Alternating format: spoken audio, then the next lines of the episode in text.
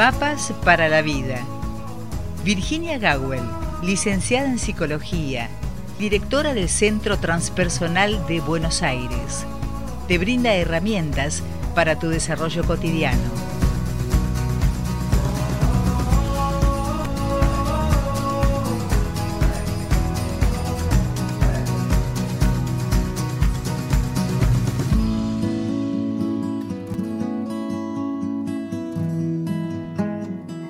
Estoy con la optimización con la licenciada en psicología Virginia Gawel. Virginia, ¿me estás escuchando? Sí, estoy escuchando. Buen día, Rosita. Buen día, Virginia. ¿Cómo estás? Muy bien, y ahora charlando más que mejor. Bueno, me alegro mucho, me alegra mucho saberlo. Eh, eh, como siempre, como nuestros encuentros semanales en Mapas para la Vida, con la diferencia que hoy, por diferentes cuestiones ajenas a nuestra propia voluntad, por supuesto que em, nos comunicamos un día diferente, que es día jueves, pero no importa. Lo más importante es que, como decís vos, tenos aquí. Y me gusta mucho el tema que vamos a tomar porque no, no lo hemos tomado como hoy lo vamos a abordar es complementario de tantas otras columnas que de paso aviso los que quieren eh, ver más van a encontrar en escuchar más van a encontrar en Spotify y van a encontrar también en Google si ponen eh, están, con mi nombre más la palabra que les interesa pesadillas eh, pareja o lo que fuere ahí van a encontrar seguramente varias columnas sobre determinado tema pero el de hoy es bastante nuevo en este planteo que se nos hace. Bien, bien. Eh, pregunta Laura de Barcelona, ¿por qué la cognición barra pensamiento nos determina tanto? Se dice que hay una tríada pensamiento, emoción, conducta. ¿Por qué nos determina tanto el pensamiento? ¿Y qué herramientas puedes sugerir para gestionar mejor esa habla interna? Inmensamente agradecida Laura Vázquez, psicóloga, aprendiendo, dice, ¿eh? 38 años. Bueno, ahí vamos hasta Barcelona, Laura, a visitarte. Es una gran pregunta para el que no conozca la palabra cognición. Explicado de una manera sencilla sería el modo en que aprendemos la realidad, captamos la realidad y la interpretamos. Esa es la cognición. Ingresa a través de los sentidos un hecho, pero el hecho va a tener distintas interpretaciones según las personas que están allí y según también el estado de esas personas. O sea que cognitivamente tal vez captemos de manera distinta algo si estamos con una indigestión, eh, si estamos en un buen día, etcétera, etcétera. La cognición entonces es de adentro, perdón, de afuera para adentro. Captamos algo y le damos forma. Y aquí habla bien concreto del pensamiento, Hace no mucho, pero viene muy a cuento de, la pregunta que hace Laura, eh, mencionamos en este espacio, Rosita, un proverbio que no, no, tiene un origen cierto. Lo estuve buscando porque viste que me gustan esas búsquedas, pero no, se adjudica aquí y allá a ningún autor y sí como proverbio. Yo lo tengo más como desde el budismo, pero da igual, tiene una mirada trascendente porque empieza por lo que dice Laura, por el pensamiento, pero va desde el pensamiento, en el trayecto que ahora voy a mencionar, hacia nuestro destino. Y el destino es para qué hemos vivido, para qué encarnamos en este plano de la realidad. Y parte entonces del pensamiento. Y del pensamiento, como dice Laura, autogestionado. Si bien las ideas se nos ocurren, y así decimos porque ocurren, algo que ocurre es algo que no tuve intención de hacer. Entonces, los pensamientos se piensan solos, dicen los sufis.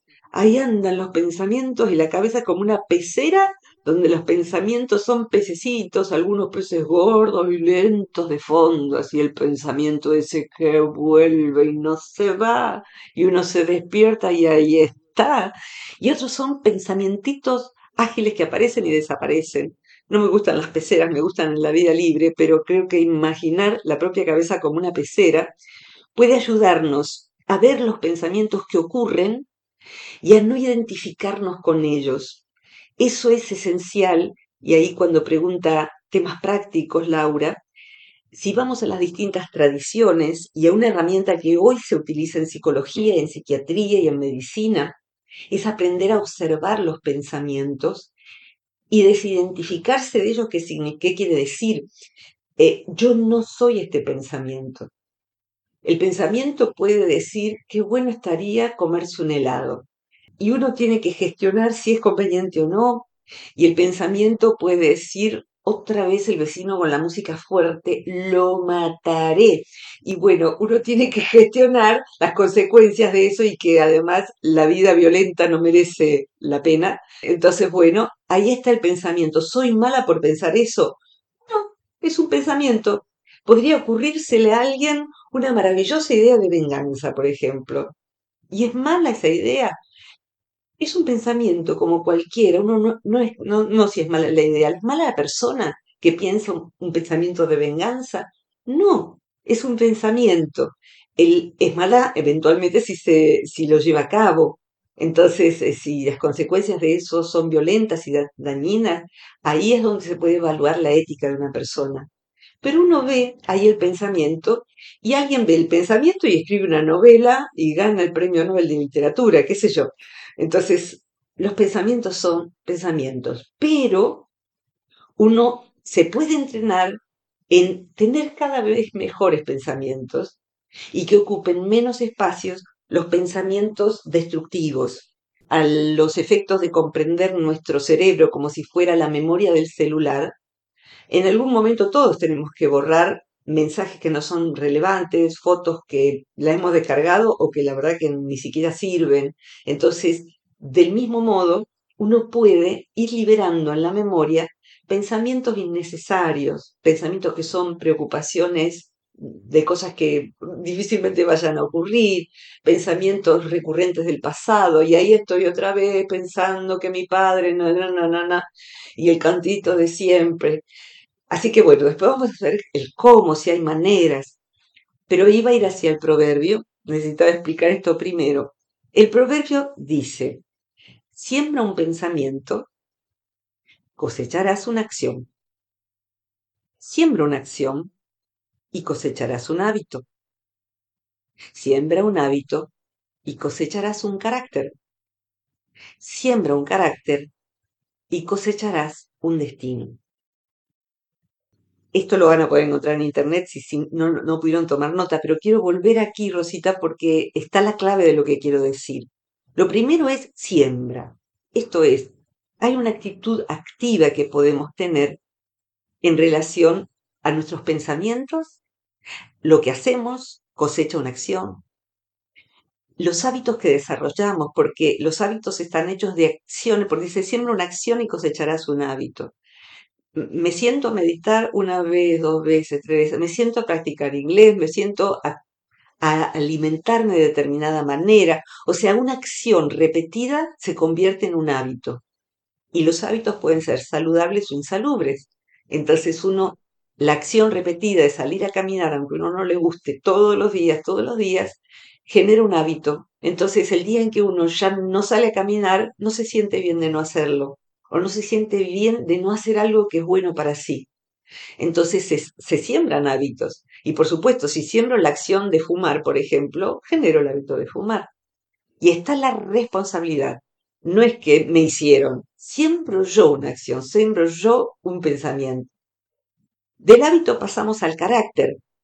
El hábito de darle rienda suelta a mi queja permanente, a ser eh, renegado, como se dice en el campo, a ser quejoso, a ser disconforme, a ser poco agradecido a la vida o a los demás, conforma un carácter, un modo de ser en el mundo.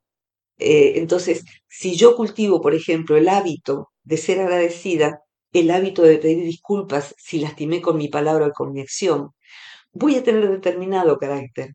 El hábito de no postergar, voy a tener determinado carácter. Y del mismo modo, si no siembro nada, si sigo con la misma postergación de siempre, con los hábitos de siempre, los mecánicos, voy cultivando un carácter. Pero el carácter está forjado desde adentro, ya cuando uno empieza a ser adulto, no está hecho por la vida solamente. Y por último, ese carácter maleable por nosotros, que empezó con un pensamiento, que fue hacia una acción, que fue hacia un hábito, que fue hacia un carácter, cosecha un destino. Y ese destino nos va a acompañar hasta el último día, porque hay modos de morirse también. Y van a depender de aquel primer pensamiento. Si la persona va cultivando un pensamiento de sabiduría cada vez más pulido, hábitos cada vez más pulidos, hábitos son, Rosita, de maneras de pensar que se vuelven un hábito, maneras de sentir, hay emociones que son hasta adictivas y conforman un hábito. Eh, y ese, ese carácter lo puedo modificar por mi propia intención.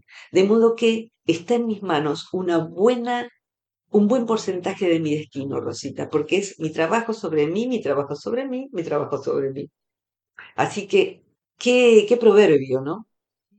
Rosita, ¿querés decir algo, por favor? Sí, estoy, estoy pensando. no, estoy pensando en todo lo que voy elaborando a medida que vos vas charlando y dándonos estas herramientas. Hablaste de la libertad de esos pensamientos como pececitos, o sea, hiciste esta comparativa, ¿no? Que están dentro de una pecera. Situación, situación que no aprobás. Y en relación en relación al concepto que cada uno eh, tiene. no apruebo, perdón, no apruebo las peceras y las jaulas y todo eso para mi vida, no, lo quiero. No, no, sí, a eso me refería. Eh, y en relación al concepto que cada uno tiene de lo que es la cognición o el poder cognitivo y el pensamiento, ¿cómo se relaciona ambos, cómo se relacionan ambos con la libertad de expresarlos? Depende del ámbito donde lo quieras expresar tiene que haber un ámbito y todos debiéramos tenerlo. Yo imagino, ojalá, que toda persona que nos escuche tiene un ámbito reservado para las excreciones, para ser pisicaca, para ser simple y donde dejar la, la, suciedad porque uno se baña en general en ese mismo ámbito. Eh, ese espacio, que no se me enoje Laura, que es colega, debiera ser la psicoterapia que hagamos. Hacer terapia es tener donde evacuar los excrementos emocionales, mentales, eh, poder expresarlo todo. Qué gana de decirle tal cosa a mi hermana, porque no la aguanto, Y si esa persona no tiene dónde digerir y excretar esos pensamientos, es posible que lo haga. Eh, creo que todos debemos hacer terapia. Tiene que haber un momento en donde toda persona que tenga esa posibilidad en algunos países hasta gratuitamente. Hay voluntarios online hoy en día. Todos necesitamos terapia para hacer esta elaboración y excreción y no ensuciar nuestra vida. Porque el precio es eso, ensuciamos nuestra vida con esos excrementos, que algunos son muy antiguos, son cosas que nos dijeron hace mucho, que nos pasaron hace mucho, que no las hizo ni nos dijo esa persona con la que nos estamos vinculando. Entonces, eso lo precisamos todos, como precisamos tener un servicio eh, de, hospital, de, cuidar la salud del cuerpo. Entonces hay gente que tiene vergüenza de ir a terapia o, de decirlo. Argentina es bastante liberal al respecto y entra dentro de la descripción positiva de una persona alguien conoce, no sé, una chica o un chico y dice, ay, es divino, trabaja, estudia, hace terapia. O sea, entra en el currículum positivo del chico. Esto es, revisa cómo es y trabaja sobre eso. Esto significa que no me va a tirar sus excrementos por la cabeza. Perdón por la poco glamorosa imagen, pero es así, es así y se nota. Cuando alguien ha hecho buena terapia, se nota. Y si el terapeuta que uno consiguió no es bueno, hay que cambiar de terapeuta, como de plomero, de abogado, de lo que sea, en almacén. Eh, no es que sea la psicología una estupidez, es que a lo mejor nos tocó un terapeuta poco hábil o que no es para nosotros. Pero nadie que tenga posibilidad, aunque sea una vez al mes, aunque sea un service una vez al mes, porque no es nada más que eso, es también allí recoger, construir con el terapeuta, co-construir nuevos pensamientos, nuevas creencias. Los pensamientos eh, son un diálogo interno y que están sustentados por creencias. Y esas creencias son a veces sin ningún fundamento. Aprendimos a decirnos a, a nosotros mismos determinada cosa. Cuando mi abuela Bacha, le decíamos, mi abuela Bacha, la abuela Sofía, adorada por todos nosotros, tenía un dicho, uno de tantos, pero era sufrir y nada más. lo decía como polaca. Ese sufrir y nada más, obviamente que vino de su larga vida de pobreza, de inmigrante, de pasarla horrible en tantas dimensiones de su vida. Pero la hemos, tomado y le hemos dado nuestra propia forma, mi hermano la suya y yo la mía. Yo sé muy bien qué hice con eso y cada año voy sabiendo más de lo que hice con eso. No fue lo único, pero eso es una creencia. La vida es sufrimiento y nada más. Y a mí me toca, para pertenecer a esta familia, yo tengo que sufrir. Si no, no pertenezco. Yo quiero pertenecer porque amo a los abuela de Ostonsky y amo a esa abuela. Entonces, para pertenecer, sufro. Y si tengo la desgracia de tener una vida infeliz, bueno, veré cómo me la arruino con, un problema en el hígado, presto plata a quien no me la va a devolver, amargo mi pareja. No sé, déjenme arruinarme la vida, porque tengo que cumplir con lo que decía la abuela Sofía. Todo esto en un plano inconsciente, por supuesto, pero de creencias como esa acontecen pensamientos, bueno, pensamientos que sostienen, pero acontecen acciones, por ejemplo, de permanente autosabotaje. Una persona puede cosechar el hábito de ser rezongón, por ejemplo y rezonga, y no está satisfecho con la comida que su esposa cocinó, o la esposa con lo que el esposo cocinó, en, su, en, como tiene que ser, a veces uno, a veces otro, no está, no está conforme con el nuevo trabajo, primero está... Y bueno, esa disconformidad, siempre un destino de porquería. Entonces, creo que uno debe tomar el modo en que esto se cura, se sana, es tomar posición ante la propia vida y creo que la expresión es, yo no quiero esto para mi vida. O sea, yo no quiero este tipo de alimentación, yo no quiero esto para mi vida. De pronto uno dice, qué ricas que son las facturas, el pan, no quiero estas harinas transgénicas llenas de gluten, no quiero esto para mi vida. La como, me gusta, pero después me hace mal. No quiero este malestar evitable. No quiero esta actitud mía para mi vida. No quiero personas que me traten de esta manera y si puedo, me corro de ese vínculo. No quiero esto para mi vida. Es un buen pensamiento y quiero aquí aclarar, Rosita, que hay algo equívoco que nació sobre todo de la PNL, la programación neurolingüística, que empezó a difundir hace muchos años, que el cerebro no entiende el no, que decir no quiero más este peso, entonces uno hace que engorde más porque está el no, entonces uno tiene que decir yo quiero pesar 50 kilos afirmativamente porque el cerebro, no, no, no es real eso, así que si alguien lo cree, lo cree, eh, no es real, Oriente lo sabe y tiene montones de expresiones que empiezan con el no. Y cuando uno, imaginémonos que podemos apoderarnos de esta expresión, yo no quiero esto para mi vida, no quiero, es poderosísimo. Del no nace la libertad de los países. Yo no quiero estar bajo las órdenes del rey de España, dijeron alguna vez lo que sería luego la Argentina. No quiero eso. Vamos a hacer algo para dejar de depender. Cariños allá a Barcelona, Laura. Pero eso, no queremos ser colonia. Y así en distintos países. No queremos este presidente. Es repotente. No queremos nunca más. Nunca más es una expresión universal, nunca más la decimos en los países, en América sobre todo, pero es el gran cartel que está cuando uno sale de los campos de concentración que hoy son museos, en distintos idiomas, nunca más, y nunca es una expresión de negación por antonomasia. Entonces a mí nunca más me tratas así, es eso, tenía el hábito de dejarme tratar así, o yo nunca más te voy a tratar de esta manera. Te pido disculpas y no voy a permitirme nunca más esto. Y a lo mejor el rezongón dice, nunca más voy a escupir al techo, porque me cae en la cara, disculpen, otra poco glamorosa, no sé dónde andará Marte hoy. eh, es decir que uno puede hacerse carteles para ponérselo en el celular, en su cuarto, en el espejo del baño. Yo no quiero esto para mi vida. Y recordar qué es lo que no quiere para su vida. Y empezar a cambiar un hábito. Y voy a ir a otro tema importante y después pedirte ayuda, como hablamos en el último, la última columna. El otro tema importante que está entre líneas aquí es que nosotros nos hablamos a nosotros mismos todo el tiempo todo el tiempo, todo el tiempo nos decimos, pero qué boluda que soy, otra vez lo hice, pero qué barbaridad, pero qué país de miércoles, este país donde encarné, pero cómo el tránsito puede ser así. Nos hablamos, nos hablamos, nos hablamos. Qué gorda que estoy, qué flaca que estoy, cómo estoy envejeciendo, eh, no me da la cabeza para eso. Mi madre estaría de acuerdo en que yo cuente esto. Eh, mamá tiene hoy 92 años, 2023, y solía decir, qué suerte que vos y tu hermano salieron inteligentes como tu padre. Cuando yo me di cuenta hace mucho de eso, le prohibí que dijera eso delante mío. Vos no podés decir eso, porque lo que estás diciendo como tu padre y no idiota como yo, no torpe como yo, no sin inteligencia como yo. Entonces yo no te voy a permitir que digas eso de mi mamá, a vos mamá.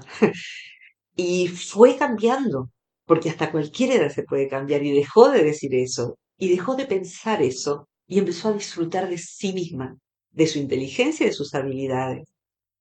Eso, no quiero más este hábito mío, cuando uno reteje esa cadena de hábitos que se fue afirmando a lo largo de, por ejemplo, 85 años, uno puede retejer su cerebro y entonces tiene que darse cuenta del propio pensamiento para decir, cada vez que yo diga esto, voy a decir su antídoto. Entonces, menos mal que saliste inteligente como tu padre y con los talentos que tu madre tiene, que son muchísimos, además de la inteligencia. Por ejemplo, ese sería el antídoto. Entonces, uno de los tips, Laura, es crear un pensamiento que antidote otro pensamiento. Las neurociencias se dieron cuenta que en vez de cercenar un mecanismo del cerebro, lo que hace falta es reemplazarlo por otro. Y el otro podría ser, cuando digo, qué tarada fui, que mejor es no decirse esa palabra u otra, es, pero la verdad que estoy cansada hoy porque hice un montón de cosas buenas y tengo, esto lo hago mal, pero ya lo haré mejor. Entonces, ¿qué pensamiento puedo decirme a mí para que ese pez gordo que se llama autodesvalorización, autoodio, deje de estar en mi pecera, al tiro al mar y que se arregle? De modo tal que la autoobservación es lo principal. Y a escribir, llevar un diario de trabajo sobre sí. ¿Qué cosas me digo a mí que no me hagan bien? A lo mejor la cosa es, yo soy grandiosa, soy re inteligente y no preciso la ayuda de nadie. Así que déjame de psicólogo, déjame de esa mujer que habla con la otra mujer en la columna, yo no quiero escuchar esto. Y a lo mejor tenés que cambiar ese modo de decirte, cariño, eh, porque la falta de ayuda te está llevando a reinar tu vida.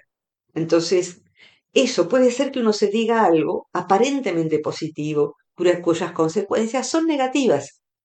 Y nuestra cognición entonces es cerrada. Yo me siento omnipotente, como hablamos hace poquito en otra columna. Y no, uno no es omnipotente, ¿vio? Precisa ayuda. Rosita. Sí, eh, pregunta, porque esto alguna vez lo escuché. ¿Somos lo que pensamos? Eso por un lado. Y por otro, ¿por qué nuestros pensamientos negativos con frecuencia pesan más que los positivos? Respecto de lo primero, no somos solamente lo que pensamos. Somos en, este, en esta tierra de, manera concreta, somos lo que comemos, de eso está hecho nuestro cuerpo, somos nuestros pensamientos y somos nuestras emociones. Pero si ponemos somos con mayúscula, somos aquello que nunca podría morir, que refiere a nuestra transpersonalidad, a nuestro espíritu. Cuando muramos, va a morir de modo claro nuestro cuerpo, Va a morir nuestros pensamientos, nuestras emociones, nuestro cerebro. Pero lo que, lo que sostiene la vida aquí, la vida con mayúsculas que nos sostiene en este mundo, hasta ahora lo que va apareciendo es que no muere. Esto es científico también, no solamente cuestión de creencia. Entonces, no somos ni nuestro cuerpo, ni nuestros pensamientos, ni nuestras emociones en un plano más profundo. Por eso podemos no identificarnos con ellas. ¿sí? Entonces, eh, la segunda parte de la pregunta era la, que quería tomar para el final. Por favor, ¿me recordar? Sí, ¿por qué nuestros pensamientos negativos con frecuencia pesan más que los positivos? Porque somos emocionalmente ignorantes. No nos enseñaron a administrar nuestras emociones ni nuestros pensamientos. Hoy en día o sea, básicamente por falta de entrenamiento en autoobservarnos y en desarrollar sus antídotos.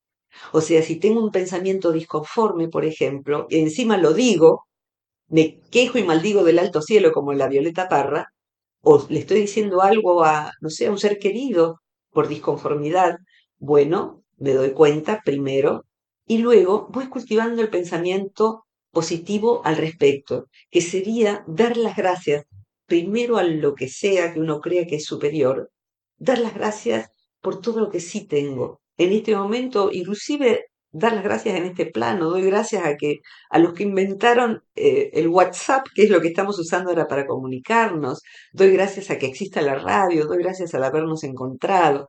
Entonces, en ese entrenamiento, eso es un pensamiento positivo, el pensamiento destructivo termina siendo neutralizado. ¿Por qué tenemos pensamientos negativos? Por mucho entrenamiento, están musculosos. Entonces, si uno ve la, la, fila del banco o de cualquier lugar donde uno tenga que esperar, la gente en general está hablando de cosas negativas y casi siempre con buen fundamento. Que hay inflación en la Argentina, mira si alguna vez pasar eso en la Argentina, que hay inflación, que el banco tarda, que los trámites son infinitos.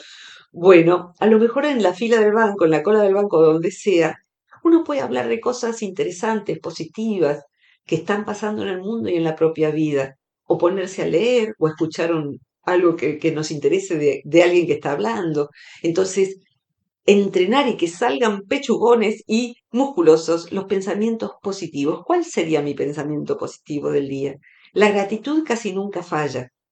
Hace poquito hicimos un, un webinar, son clases abiertas, eh, si buscan revista Sofía en YouTube con PH, Sofía, y gratitud o gracias, ahí hay un taller que di que está gratuito ahí en la web, eh, que fue muy lindo porque hubo espacio a preguntas y demás. La gratitud es un pensamiento que lleva a una emoción, a un hábito y a un carácter, el hábito de, de agradecer. Antes de comer, contemplar la comida y agradecer cómo esa comida llegó a la mesa.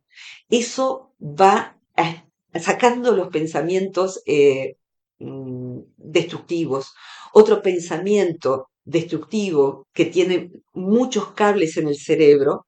A ver, igual que en el gimnasio, el cablerío, las conexiones neuronales que sostienen un pensamiento negativo, ocupan un lugar en el cerebro y por entrenamiento se conectan fácilmente e inclusive van en cadena. ¡Qué día gris! Qué porquería de humedad, uy, tengo que ir a hacer trámites, y ah, tengo que renovar el carnet de conducir, y, y a lo mejor es decir, a ver, a ver, paramos, paramos con esto, esto no lo quiero para mi vida. A ver, ¿qué tengo para agradecer? Que puedo caminar hasta el auto, yo que viví en silla de ruedas un tiempito, eh, que tengo auto, que puedo conducir, que tengo carnet de conducir, no tengo que rendir el manejo inicial porque hice un esfuerzo previo. O sea que lo mismo lo neutralizo y me voy conectando con eso y ahí la vieja conexión quejosa se transforma en otro estilo cognitivo.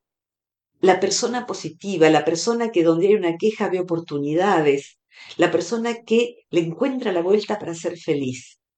Y hay un pensamiento, redondeando este tiempo que compartimos hoy, Laura, gracias por tu pregunta, hay un pensamiento que va siguiendo el decurso de este proverbio, el pensamiento para mí, que propendo a la melancolía, no tanto a la queja, a la tristeza, a la añoranza, yo propendería fácil ahí, es mañana, me digo, hoy, me digo cuando me despierto, aprovecharé todo lo que pueda para generar felicidad y generarme felicidad.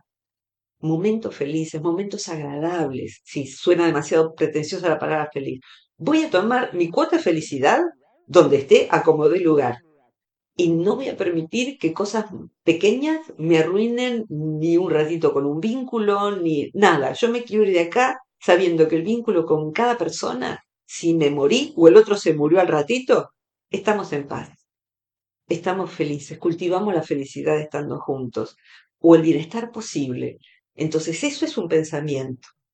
Lleva una postura corporal que es bien erguida, Rosita, como si nos tirara un hilito desde arriba y permite que cognitivamente, donde esté la oportunidad de estar bien, allí vayamos nosotros. Y no como la mosca que va hacia cualquier parte, ya sabemos. Uno prefiere ser una mariposa en el fondo, ¿no? Ir hacia las flores. Rosita, redondeamos aquí. ¿Querés decir algo vos para la, frutillita del postre? Estaba buscando algo que me, me, parezca un poco elevado, sobre todo para la gente que nos escucha, ¿no? Lo que decía Platón. Sí, claro. Eh, Platón decía que la filosofía es el cuidado del alma a través del cual se logra una existencia ordenada y guiada por la razón. Qué importante, qué importante. El cuidado del alma debiera ser la psicología. Si les ha tocado un terapeuta que no coincidió o que tiene una mente muy básica para mirarlos a ustedes, mirarme a mí, el terapeuta debiera mirar el destino del paciente y poder verlo como lo que sea que entienda que es una chispa de vida que vino a vivir la experiencia humana y a ser feliz, no a curar el síntoma solamente, a, enseñarle a ser feliz, a autoobservarse, a antidotar lo que coarta su vínculo con lo vital de la vida, eh, que es eso, en, esa redundancia lingüística, lo vital de la vida. Y bueno, aspiramos a que salgan eh, por ahí cartelitos que quieran hacer que diga, yo no quiero esto para mi vida. ¿Y qué sí quiero? Yo quiero ser feliz, yo quiero un buen almuerzo con mi ser querido, yo quiero abrazar más seguido a mi perro, yo quiero, ahora cuando termine voy a abrazar a mi perro en vez de ponerme a trabajar otra vez. Eh, eso, ¿qué quiero? Y es una pregunta, ¿qué quiero para mi vida? ¿Quiero esto para mi vida? Eh, es una pregunta que debemos hacerlo con frecuencia para afirmar en nuestro cerebro y en nuestro psiquismo lo mejor que podemos hacer con nosotros. Gracias Rosita, gracias Mario Luis Gawel que edita el sonido y gracias a todos nuestros escuchantes que dan sentido a este espacio. Gracias Virginia, será hasta muy prontito, yo me ocupo del resto, ¿eh? Dale, un abrazo enorme, muchos cariños. Gracias Laura, hasta pronto. Buen fin de semana, feliz primavera. Para los que quieran conectarse con nosotros y, plantear alguna temática que les, eh, bueno, les ronde en la mente o en sus pensamientos, la línea de contacto es más 549 2323 52 64 97. Ahora sí llegamos al final por hoy de Mapas para la Vida.